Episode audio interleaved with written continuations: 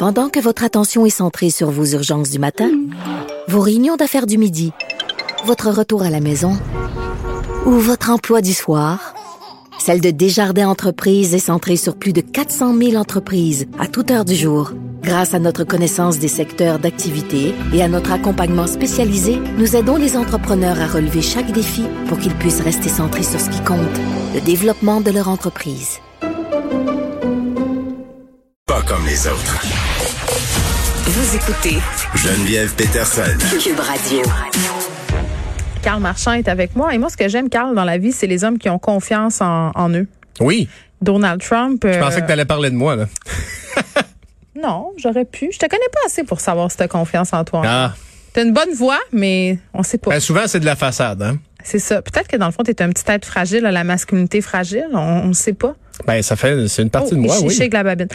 Non, mais Ça me fait de la peine. un qui en manque pas de confiance, c'est Donald Trump. Il, il est même un peu euh, souvent dans le déni hein, par rapport. euh, Tu trouves? ben là, il dit qu'il est plus populaire que jamais. Oui, J'aurais que- tendance à penser que sa cote a un peu baissé, mais en même temps, c'est beau qu'il ait confiance en lui comme ça. Voilà. Euh, Donald Trump qui dit les gens m'aiment plus que jamais. C'est ce qu'il a euh, Ben livré oui. comme message dans une entrevue avec Sean Hannity à Fox News. Ben oui. Et euh, évidemment, donc, Mais c'est parce que les gens l'aimaient beaucoup qu'il a été obligé de fermer son blog après un mois parce que ça marchait pas. ah ben euh, ça, je, je pourrais pas te donner de détails là-dessus. Cependant, Je l'ai pas dit. cet amour-là, euh, le guide euh, a pensé qu'une candidature en 2024 serait possible encore pour lui. ça. Et euh, Donald Trump qui demeure un incontournable. On sait que euh, il est un passage obligé pour toutes les personnes qui envisagent une candidature. Mm. Encore un grand pouvoir, Voilà, donc ouais. il a il a livré ça et il a tout de même avec quelques mois de retard admis une certaine défaite à l'élection présidentielle. Nous étions censés gagner facilement. Qu'est-ce que tu veux dire par une certaine admission là? Ben, certaine? je, je te- nous étions censés gagner facilement Ouais. avec 64 millions de votes. Nous avons eu 75 millions de votes et nous n'avons pas gagné. Nous verrons ce qu'il adviendra. Tu sais, c'est tout- c'est Ok, il a toujours cette phrase-là. Donc, on concède une certaine défaite du côté de Donald Trump tout en disant, écoutez, je suis plus populaire que jamais. Alors, je, je m'auto-proclame aussi plus populaire. On que a vraiment besoin d'une nouvelle invasion du Capitole. Euh, des fois, le nom, hein, être le fils de, ça paye? As-tu déjà payé pour le nom? Euh, je pense que je paye pour le nom chaque jour de ma vie quand je m'achète n'importe quoi. Tu sais, pourquoi on paye euh, 5000 pièces une sacoche Chanel?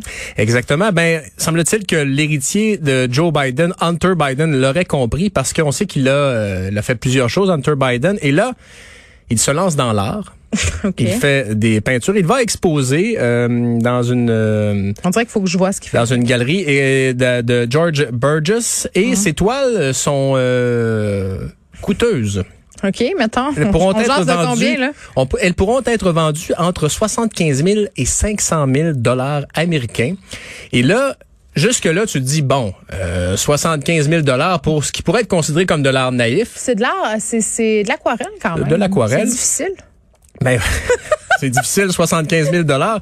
Sauf que là, l'histoire ne s'arrête pas là. Tu te dis bon, ben, on peut comprendre. Je vais acheter une, une toile de. Est-ce que ça peut te donner un accès au président Biden? Je sais pas, mais.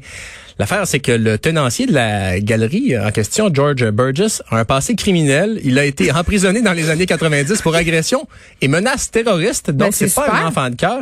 Et euh, ça soulève la question.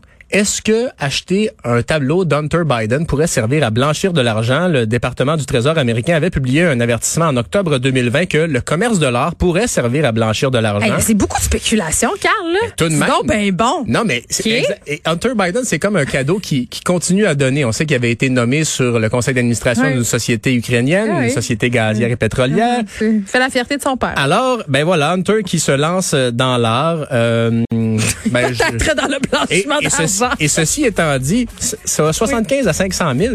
Ben, il y a une peinture de David Bowie qui a été vendue, euh, qui a été mise aux enchères pour à peu près 9 000 dollars hier. C'est moi qui l'ai acheté. Euh, il nous reste un petit peu de temps. Billie Eilish, dans le pétrin, c'est l'idole de ma fille, là. Casse pas mon bicycle. Elle aurait employé des propos euh, racistes à l'endroit de la communauté asiatique, mais ça date une vidéo qui refait surface sur euh, TikTok, Dieu, où elle aurait eu 14 ans à l'époque. là, franchement, Il y a des gens qui la défendent, disent écoutez, elle est atteinte du syndrome Gilles de la Tourette, notamment. c'est pas juste ça, là. T'as 14 ans, t'en dis-tu des niaiseries? Il faudrait que je ressorte les vidéos de toi puis moi à 14 14 ans si on avait été filmé hein, dans le fin fond du lac Il en Saint-Jean. a presque pas. Ben c'est ça qui est beau. Et c'est ça le bonheur. Non, mais c'est vrai. Moi, j'aurais pas voulu vivre un, une adolescence où tout aurait pu être filmé. C'est J'ai sûr que fait mon université sans téléphone et Ben, ça c'est ça. Ben, on avait des très bonnes notes. Carl, on t'écoute dans quelques instants avec Mario. Merci à toute l'équipe. Merci à vous, les auditeurs. On se retrouve demain à 13h.